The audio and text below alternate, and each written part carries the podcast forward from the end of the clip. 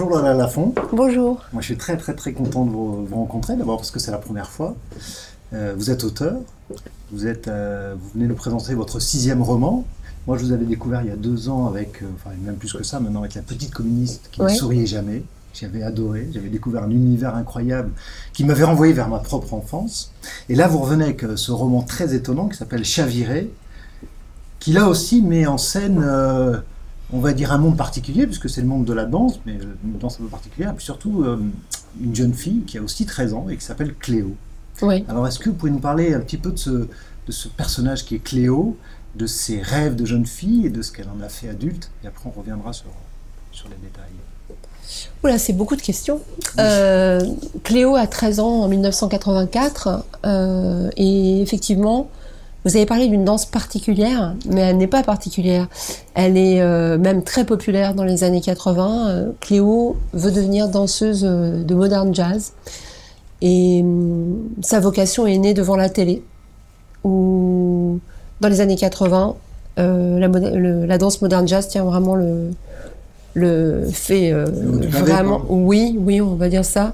Les émissions de variété sont pleines de danseurs et de danseuses modern jazz et Cléo, au début euh, donc du roman en 84, euh, elle a envie de devenir danseuse et puis un jour à la sortie de son cours, euh, une femme très élégante l'aborde, Cathy vient lui proposer une bourse de la fondation Galatée.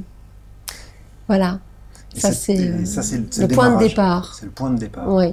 Et tout le roman est construit de manière à ce qu'on ait des allers-retours entre, on va dire, le futur de ces années 84 et le présent de ces années 84, donc ce qu'elle va vivre avec cette fondation Galatée et la manière dont on va comprendre ce qu'elle a vécu après. Euh, on comprend très vite que cette fondation est quand même assez particulière.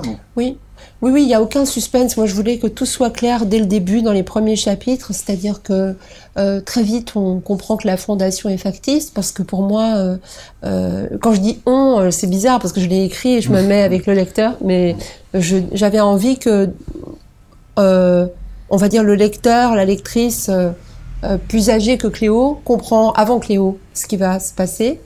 Et hum, on voit Cléo euh, avancer vers l'abîme, en fait. L'abîme, c'est euh, cette fausse fondation, euh, c'est une sorte de réseau pédocriminel qui, qui fait venir des jeunes filles, leur promet des bourses, leur accorde rien du tout, évidemment. Et hum, Cléo, c'est important, elle va devenir danseuse quand même. Et j'avais vraiment envie de dépeindre le monde de cette danse-là, qui fait partie de, des trois niveaux d'invisible pour moi euh, du roman, c'est-à-dire que il y a à la fois cette danse d'invisible qui est une danse de de, danseuses modestes qui seront jamais célèbres, qui euh, n'auront jamais de nom, euh, jamais de critique, et il y a le milieu dont vient Cléo, qui est une classe intermédiaire, pas des précaires.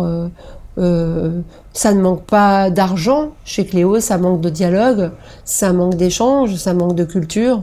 La culture, c'est Champs-Élysées, c'est Drucker. Et puis l'invisible, c'est, c'est ce qui se passe. C'est euh, ce qui va arriver à Cléo et euh, pour lequel elle ne trouve pas de mots.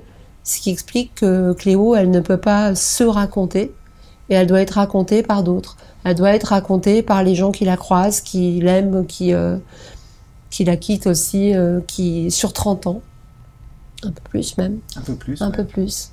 Et hum, parce qu'en fait, il faut, il faut se sentir autorisé à se raconter, il faut se sentir autorisé. C'est aussi une question de, de, de classe sociale et de genre pour moi. C'est-à-dire que Cléo, elle ne peut pas euh, prendre euh, ça en charge. Et effectivement, comme vous dites, la narration, elle est un petit peu comme des petits bouts de miroir euh, éclatés. On voit toujours des facettes de Cléo un peu différentes. Euh, Et en même temps, quand vous dites qu'elle ne peut pas se raconter, est-ce que, non. en ayant vécu ce qu'elle a vécu, est-ce que n'importe qui, peut-être même avec plus de culture ou, ou plus d'accompagnement, aurait pu se raconter? Parce que c'est pas facile ce qu'elle a vécu comme étant enfant. C'est quand même un- manipulation, c'est avec l'autorisation en plus, on va dire, des adultes autour d'elle. Il y a, il y a quand même de l'ordre, quand même, euh, quelque part, de la manipulation. euh, Il y a de la trahison. et de la Il y a de la trahison et ce qui est important dont, on- dont on n'a pas parlé, c'est que Cléo, elle n'est pas seulement victime, elle est aussi un peu coupable.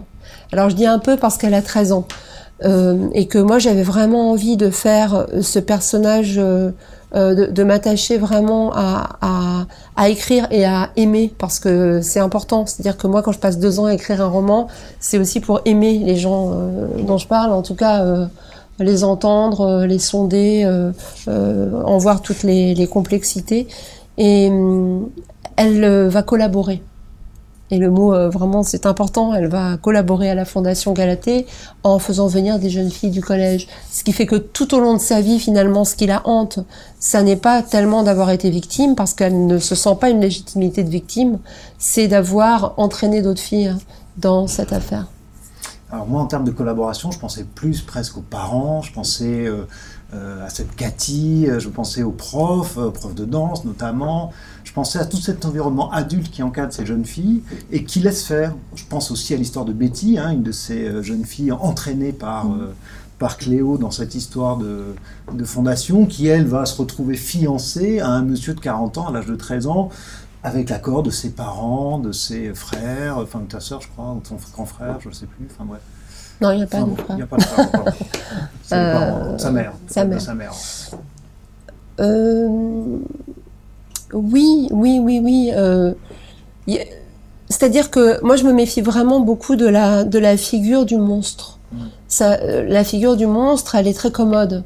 Elle permet de régler les affaires, elle permet de désigner euh, des coupables, dans, pas, pas que dans Chaviré, hein, en général. Et, je trouve que le roman, c'est quelque chose d'approprié pour, pour ne pas se retrouver dans un tribunal, parce que moi, je suis pas procureur. Et pour ça, j'avais envie de voir effectivement le nombre de minuscules complicités qu'il faut pour arriver à une affaire comme celle de Galatée. Effectivement, toutes les minuscules complicités et tous les gens qui vont la croiser, qui, qui endossent le récit, hein, un ami de lycée, son habilleuse euh, euh, dans un cabaret, euh, son amoureuse quand elle a 27 ans, tous ces gens l'aiment, mais pourtant aucun ne va l'entendre, parce que Cléo, c'est aussi celle qui dit tout le temps, et c'est une phrase qui est répétée dans le roman, je crois que je voudrais dire quelque chose. Mmh. Donc elle voudrait dire quelque chose, et, euh, finalement, il y a quelque chose de la parole qui, ne passe jamais.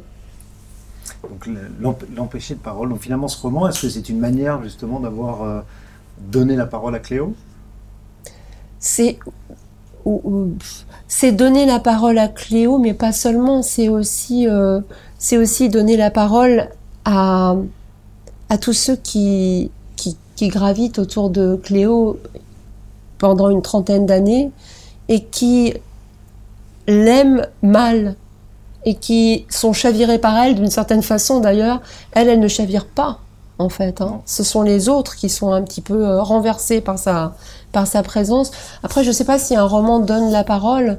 Euh, j'ai l'impression que c'est plutôt créer un espace et un espace de, de questionnement. C'est un peu, c'est un peu mon esprit de contradiction, c'est-à-dire que euh, on m'a beaucoup parlé du mouvement MeToo. Bon, moi, j'ai mon premier roman parlait de viol, donc euh, évidemment, je ne surfe pas sur euh, sur MeToo. Mais mon esprit de contradiction fait que je me pose la question, et que c'est peut-être ça qui est au cœur de, Chaviré, c'est qu'à partir du moment où on érige un récit unique, de, un récit répété d'une victime parfaite, on invisibilise aussi les récits qui ne sont pas parfaits et qui sont la majorité parce que les récits ne sont pas parfaits. Ils n'ont pas de place dans les tribunaux. Ils n'ont la place. Pour moi, la place que je voulais leur faire, c'est dans le roman, dans une victime euh, complexe, ambiguë, qui n'est pas quelqu'un de de de. Ce n'est pas une héroïne, Cléo. Non, c'est pas une héroïne. C'est une, c'est une, c'est une femme, en fait. Une très belle femme. Merci, merci beaucoup. Merci. Et à bientôt et bonne lecture à tous.